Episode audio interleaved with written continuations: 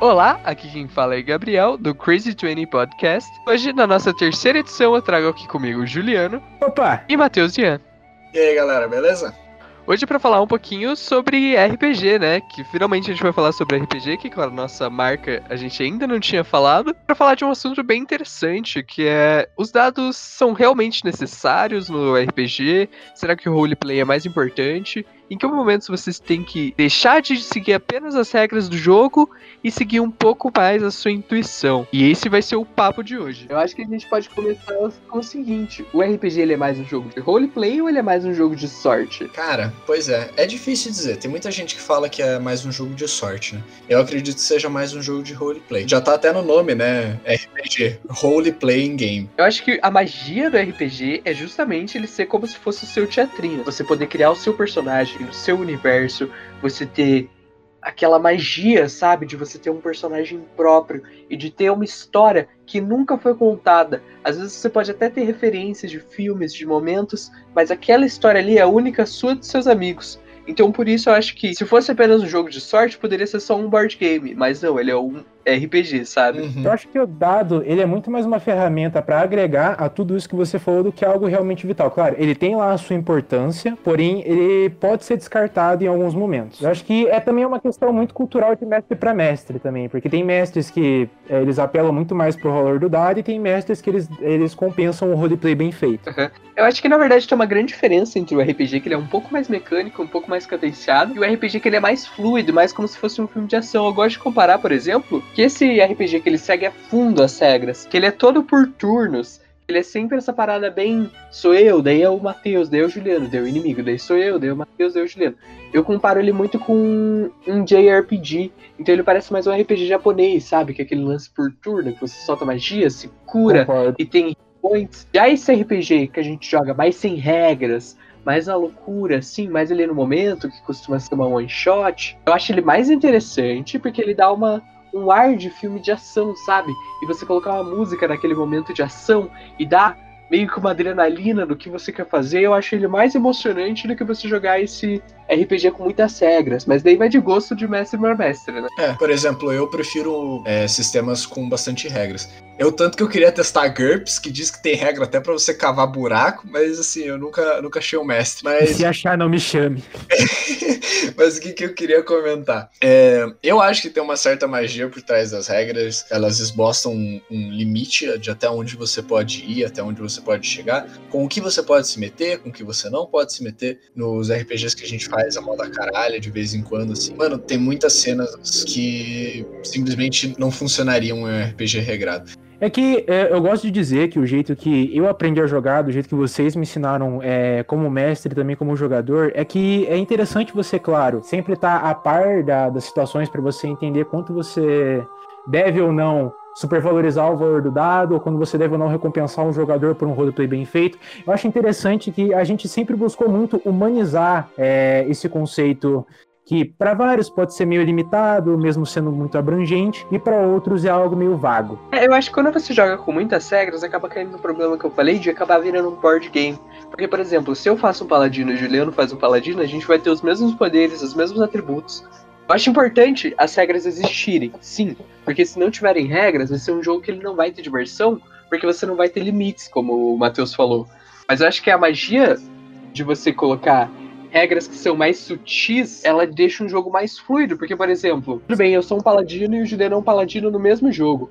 Mas se a gente jogar com umas regras um pouco mais sutis, elas se adaptam melhor de jogador para jogador, eu acho que dessa forma, por exemplo, eu vou ser um paladino, mas o Juliano vai ser um paladino diferente, nós vamos ter poderes diferentes por conta disso. E não vai ser aquela coisa mecânica que é, ah, tudo bem, vocês são paladinos diferentes, mas os poderes são os mesmos. Não, os poderes podem ser totalmente diferentes. Tudo que une nós dois é uma base do que é um paladino. Mas a gente pode ter poderes totalmente diferentes. É, a gente pode ser únicos, são personagens únicos, sabe? Se você vai ver o Senhor dos Anéis, não é porque o cara é um elfo e ele é um guerreiro que ele vai ser igual ao outro elfo guerreiro. O outro elfo Sim. guerreiro ele tem outras coisas, às vezes ele usa um pouco de magia, às vezes ele usa uma arma que é muito única dele.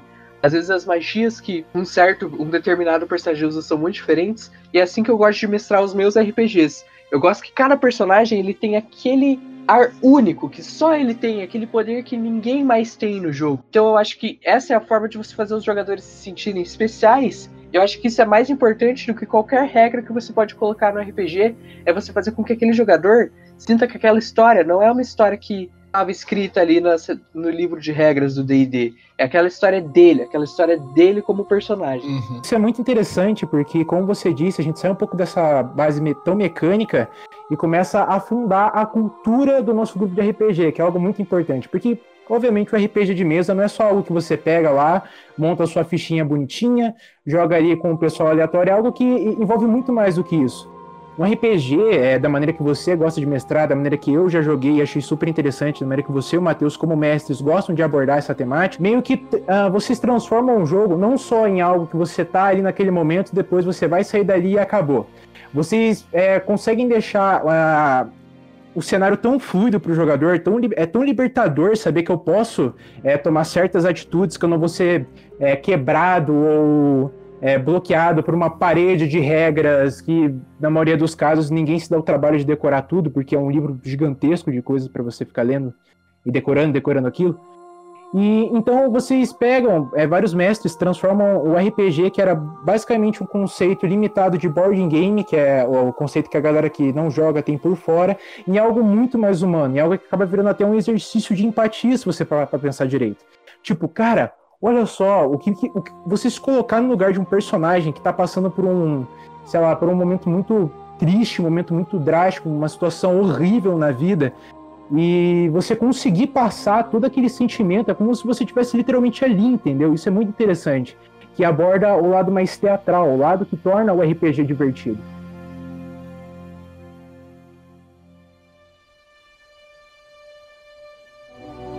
Isso me lembra, cara, assim, em várias situações, por conta de alguma coisa, um personagem, ele como, ele como se ele mudasse de classe no meio, né? Um exemplo foi o personagem do Gabriel, né, o Doppelganger lá. Depois que deu aquela, aquelas loucuras lá do, dos poderes divinos dentro dele, que ele deixou de se transformar em animais e passou a se transformar em, em monstros, né, em criaturas mais grotescas. Eu, eu acho que isso é muito foda, né, nessa parte. Porque, por exemplo, é, vamos supor, num D&D, se eu faço um druida, né, e ah, vamos supor que eu fui, eu bebi de algum líquido escuso e ele era amaldiçoado, eu não vou, de forma alguma, conseguir fazer com que meu mestre, se ele segue muitas regras, com que ao invés de eu me transformar em criaturas, eu me transforme em monstros, tá ligado? Isso nunca vai acontecer numa campanha normal. O que o Matheus quer dizer é que com o meu personagem, a gente teve uma situação onde eu ganhei o poder de um deus em que eu poderia me transformar em animais. Mas esse poder ele foi se moldando com a evolução do meu personagem, com a raiva que ele ia sentindo durante a história, e no final tava me transformando em bichos muito é que representavam a ideia do meu personagem.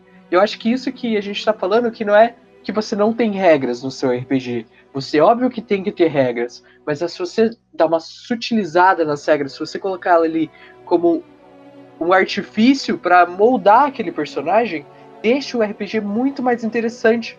Por causa que eu tive um desenvolvimento de personagem que seria impossível se a gente tivesse seguindo apenas o que está escrito no livro do D&D, sabe? Também me veio um caso uma vez que eu tentei, eu fiquei, eu pirei na ideia de que eu queria fazer um cara que ele não seguisse os deuses assim. Ele queria matar os deuses. Porque ele não, não ia com a ideia e tal. Foda-se. A questão é que eu queria que ele desse porrada, né? Ia no soco. E ele desse dano necrótico, né? Então ele desse a porrada e apodrecia o machucado, assim. E eu consegui, na mesma época, uma campanha de nível 20 no DD. Cara, eu montei esse personagem e ele ficou uma bosta.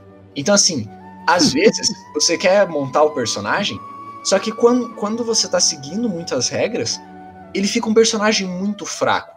Então no roleplay, beleza, ok. Chegou na primeira batalha, cara, você é um merda, você não faz nada. E isso muda completamente quando você vai na moda caralho. Porque o cara, ele faz o personagem, ele tem as habilidades desde o começo, ele tem as suas peculiaridades, e na batalha ele é útil. Ele não precisa de, de mais nada, assim. Tudo que ele tem agora, se ele for criativo, ele pode batalhar contra qualquer criatura daquele mundo.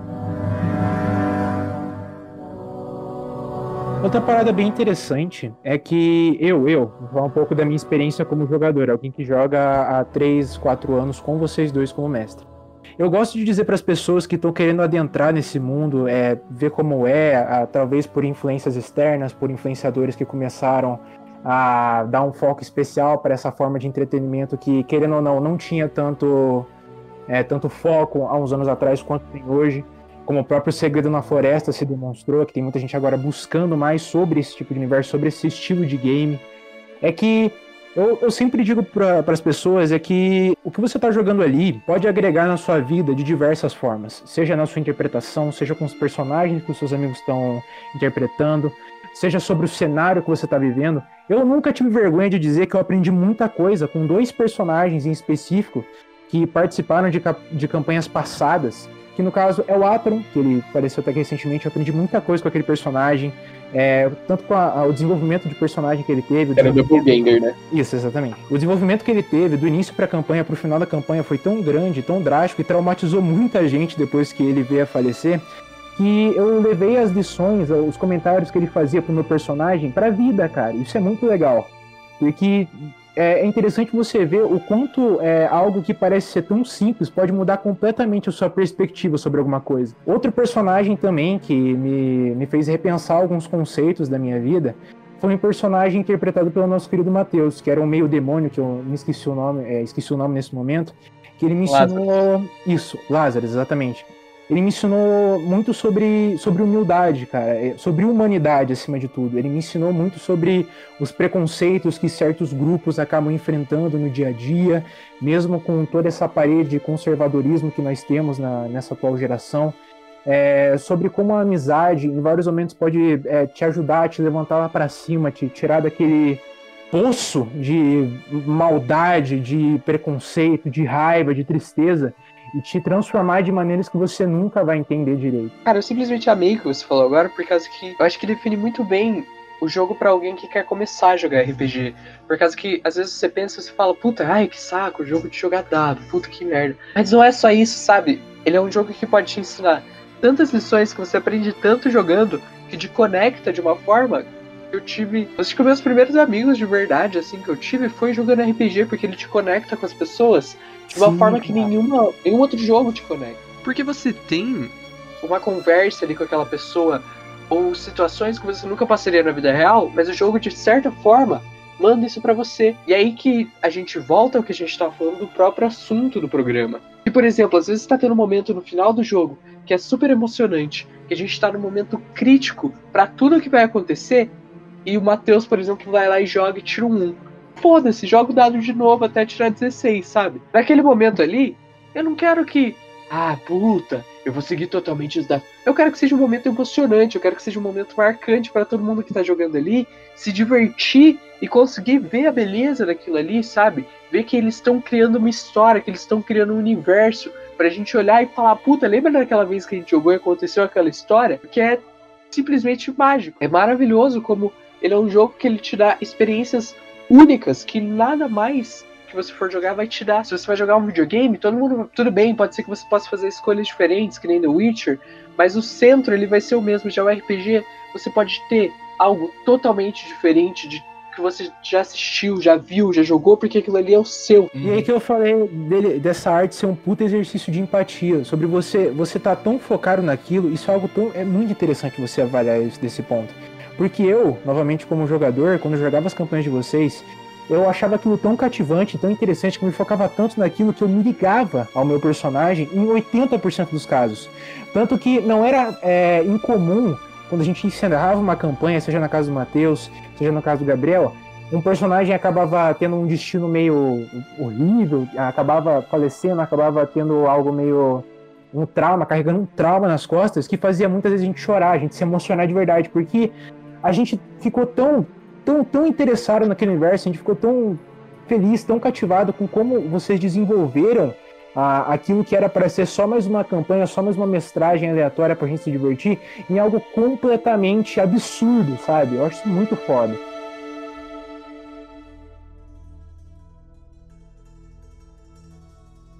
Aliás, já fica a dica para mestres e jogadores. O, o, RPG, ele não é o mestre contra os jogadores.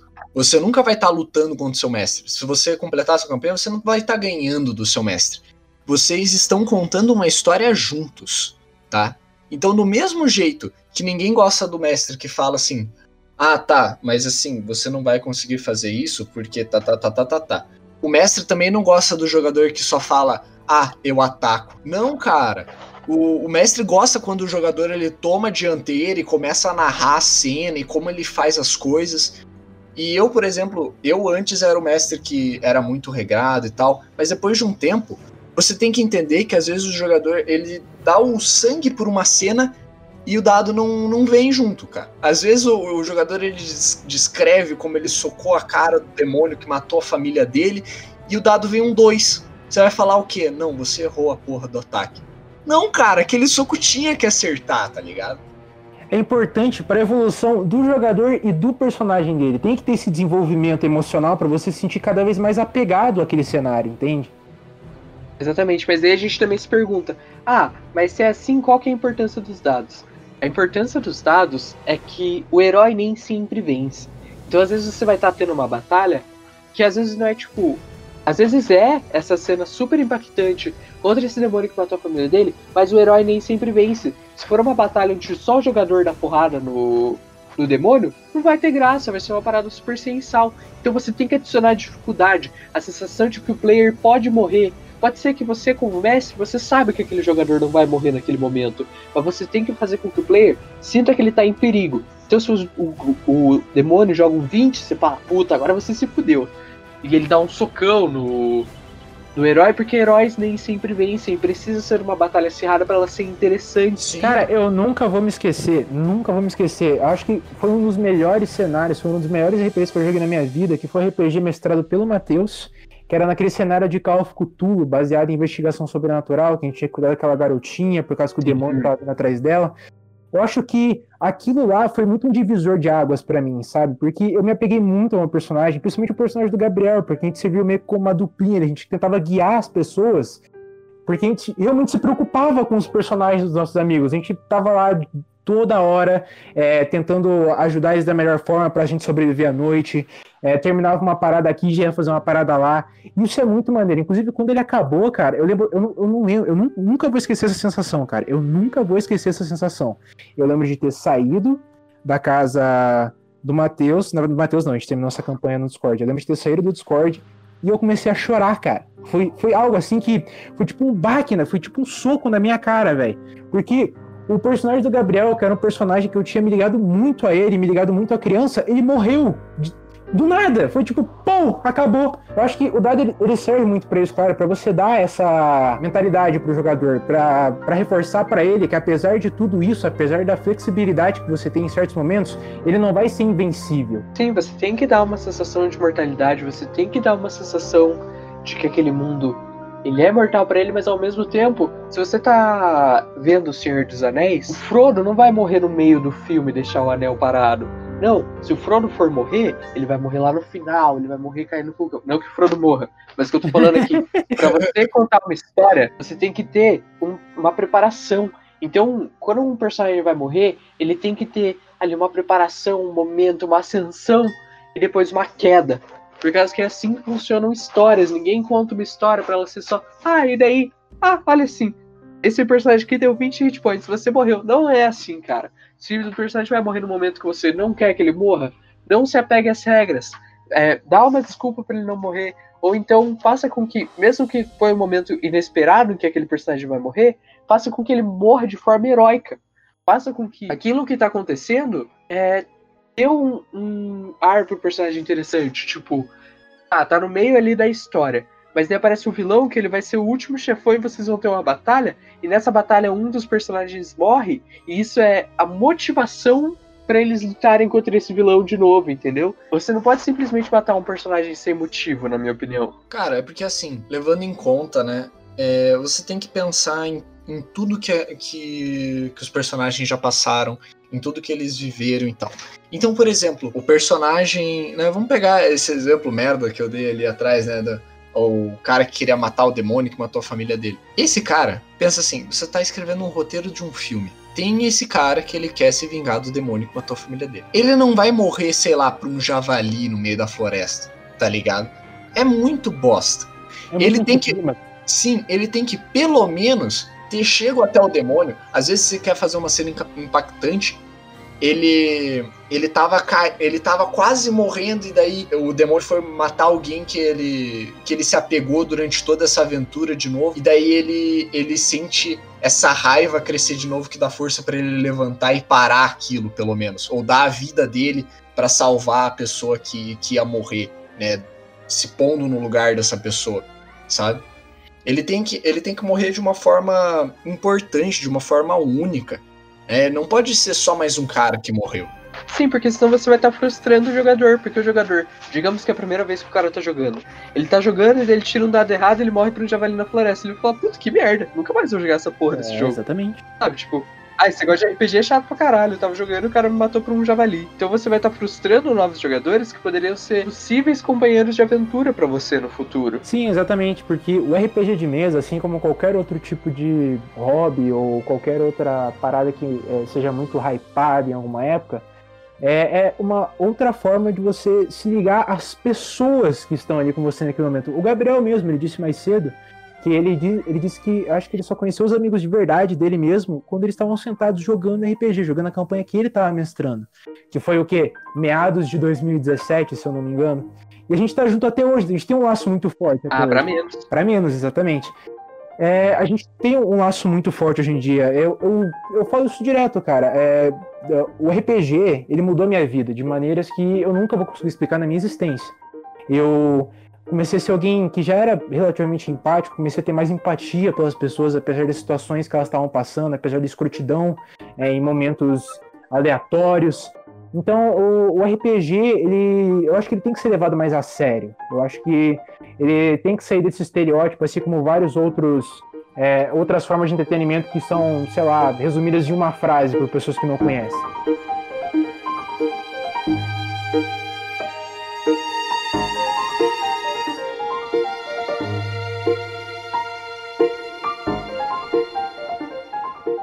E sobre criação de personagem também, né? Porque às vezes você acaba se limitando à criação de personagem por causa das regras que não vão deixar você ter um personagem com aquele poder ou com aquela coisa única dele, sabe?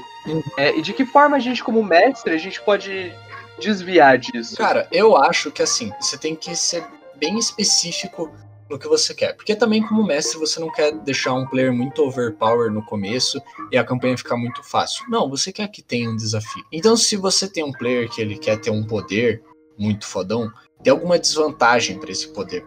Algo que faça, sei lá, ele ficar maluco e bater nas pessoas ao, que estão do lado dele, ou algo que canse ele muito, que ele tem, ele tem muito pouco tempo para usar você tem que focar em assim deixar com que a imaginação dele flua, porque é isso que importa no RPG. Vocês estão construindo uma, uma história juntos, como eu disse anteriormente. Você não pode simplesmente frustrar o jogador. Então, você também não pode só deixar que ele, que ele vai e destrua sua campanha, né? Eu acho importante com que você deixe com que aconteça, mas dê uma pequena nerfada. Ou também, caso o jogador ele queira criar um personagem muito simples, você pode ir levando com a história que ele vai evoluindo, que ele vai achando itens mágicos, ou que ele vai descobrindo algum poder inerte dentro dele. Porque é importante também que os jogadores eles tenham um poder não parecido, mas que tenha mais ou menos o mesmo, o mesmo nível. Porque que nem eu disse, é muito frustrante você ter um cara lá que tá, tipo, levantando casas e arremessando nos gigantes, enquanto tem, tá você com uma espadinha ali embaixo, tipo, ah, eu dou dois ataques no turno. É, exatamente. Isso é interessante porque eu já tive nos dois extremos. Eu já tive no extremo que eu falei assim, ah, você é um doppelganger ladrão. E no extremo do tipo, não, cara, a história do meu personagem é que ele morreu e ressuscitou e não sei o quê. E é uma história super complexa. E eu, como jogador, eu sei que às vezes eu tenho uma ideia que é uma parada muito, muito overpower muito desgraçada, mas que eu achei tão maneira o conceito que eu começo eu mesmo a imaginar, tipo, contrapontos para mim mesmo. Então eu falo, ó, eu vou ter esse poder que é inacreditável, porém, eu vou ter essa limitação, eu vou ter esse motivo do porquê eu não posso usar, às vezes por um trauma, eu não uso esse poder, e daí ele só vai ser, aparecer lá no final da campanha, quando eu tiver fudido, assim, e daí esse poder vem e ele reaparece, eu não uso ele na campanha inteira. Então você, como jogador, assim como o Matheus disse, você não é inimigo do mestre.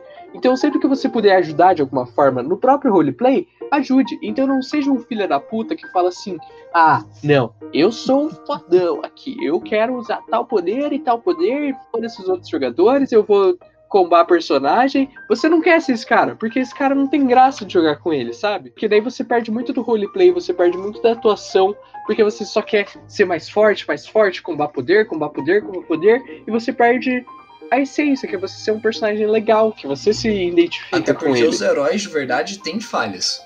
Eles, eles Sim, têm é problemas emocionais, eles têm é, um paixão por outras pessoas que podem vir a ser um peso pra ele até certo ponto. Você não pode criar um, um deus super poderoso, cara. Nenhum mestre gosta de você se você faz isso, entende? O Matheus é um bom mestre pra isso, porque é sempre assim. A gente vai jogar um RPG novo, e daí eu falo, ah não, eu quero ser um deus. E daí ele fala, puta que pariu. E daí ele vai moldando a ideia até ela ser ok A pra gente entrar no RPG. E junto a gente cara, faz isso. A mesma coisa que os RPGs. Eu, eu falo, eu falo, eu falo o seguinte, galera, é ó, façam personagens normais. Tipo, ah, eu era um padeiro, ah, eu era um marceneiro. Gabriel chega então, eu quero ser a porra do anticristo. Meus pais fizeram um ritual foda e eu sou o anticristo na Terra. Legal, tá ligado? Puta que pariu. Exatamente. Por causa que era um personagem que eu falei, caralho, se eu jogasse com esse personagem. E ele era sobrinho dos anjos. Então, por mais que ele fosse o anticristo, é, os anjos se conversavam comigo, por causa que eles não queriam que eu me tornasse algo ruim como Lucifer foi.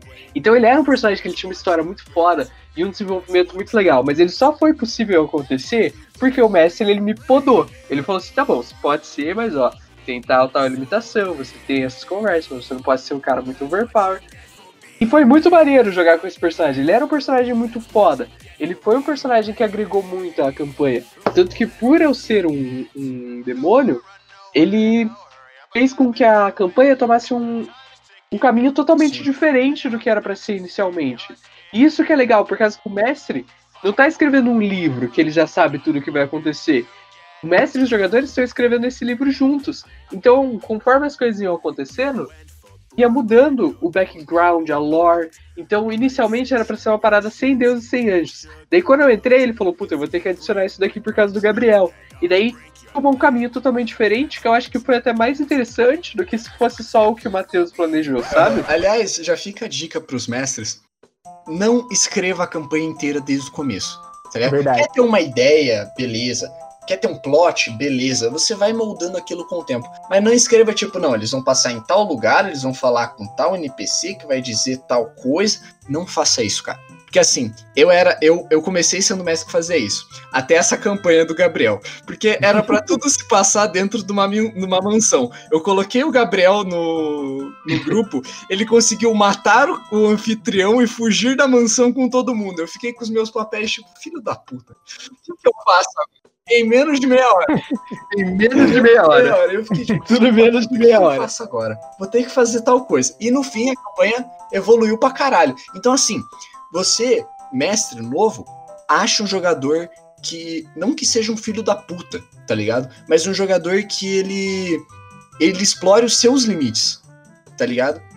Eu evoluí como mestre porque o Gabriel foi um, um jogador que falou: Ah, eu não quero ficar nessa porra de mansão, tem um bicho querendo me matar aqui, pau no seu cu. E saiu, tá ligado? Com todo mundo. É, exatamente.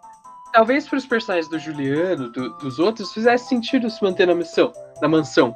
Mas logo que eu entrei ali, pro meu personagem não fazia sentido nenhum eu me manter ali. Então eu falei, galera, vamos fugir, esse lugar tem alguma coisa de errado. E a gente fugiu. E eu fico imaginando a decepção do Matheus de ter a história toda escrita. E os jogadores falarem assim, não, cara, não é assim que funciona, sabe? Então eu acho que isso é, é tipo, isso é RPG.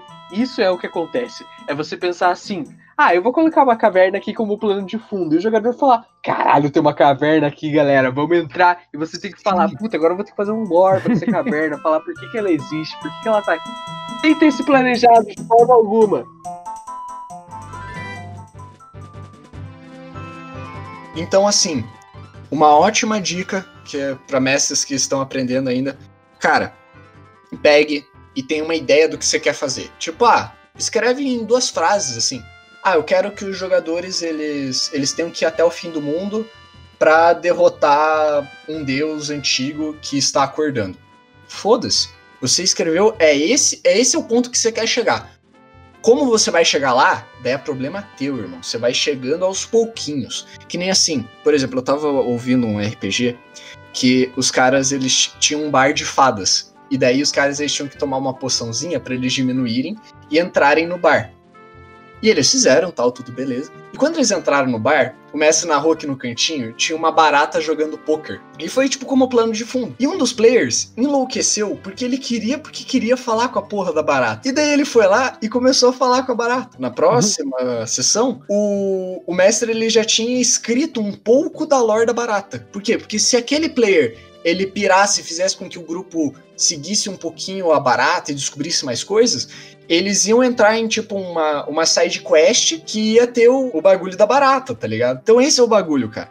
Você tem que seguir pelo que os seus players querem que você siga. Obviamente, você ainda vai ter que falar, tipo, porra, vocês ainda têm tempo porque ah, o mundo não está acabando ainda, mas tem aquele Deus lá. Se vocês quiserem ir, vocês vão. Tá eu não sei vocês, mas uma coisa que me deixa extremamente frustrado, é, tanto como um jogador de longa data, quanto na época que eu estava começando, é quando você vai jogar uma parada, você está aprendendo ali, desenvolvendo é, as suas habilidades RPGísticas, é, a sua interpretação, a sua mestragem, e aí você se depara com aquele famoso limitador. Como assim limitador?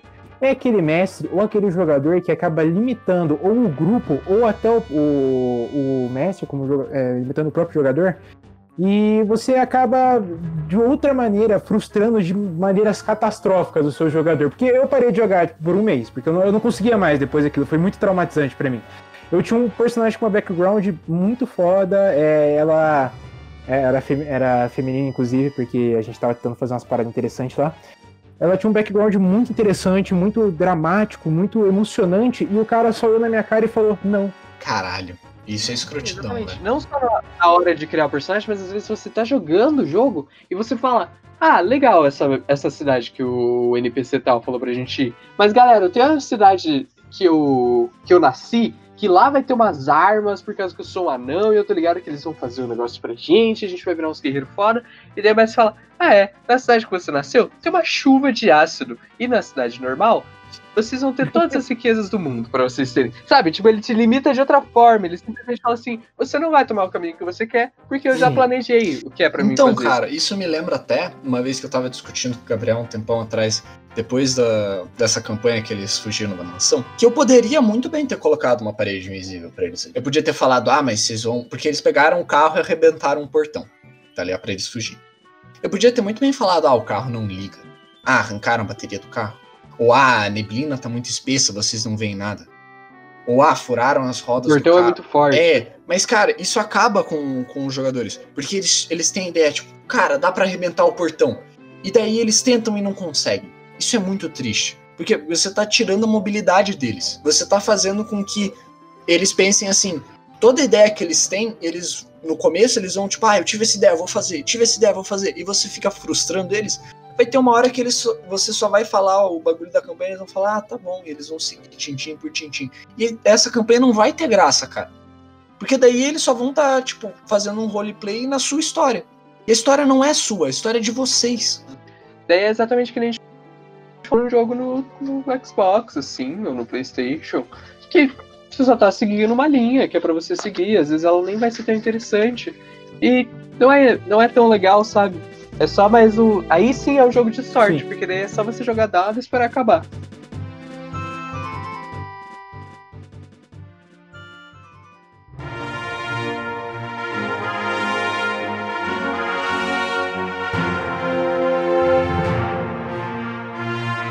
Você tiver a oportunidade, jogue. Não vai, você não vai se arrepender. Eu era alguém que tinha um certo preconceito, é, tanto por estereótipos externos quanto é, por próprias birras minhas. E hoje em dia eu nunca valorizei tanto algo na minha existência. Isso me marcou de maneiras que eu acho que eu nunca vou conseguir explicar direito para as pessoas que eu conheço.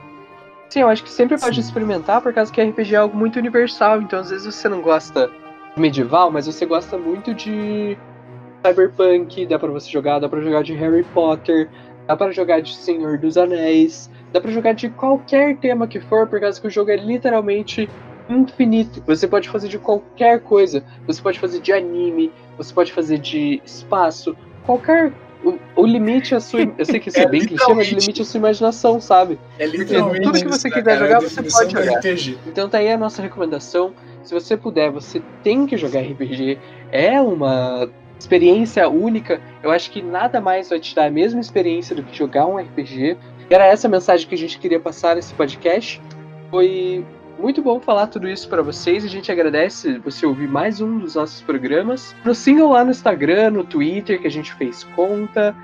É arroba The Crazy 20 Podcast. E muito obrigado. E Valeu, tchau, tchau, galera.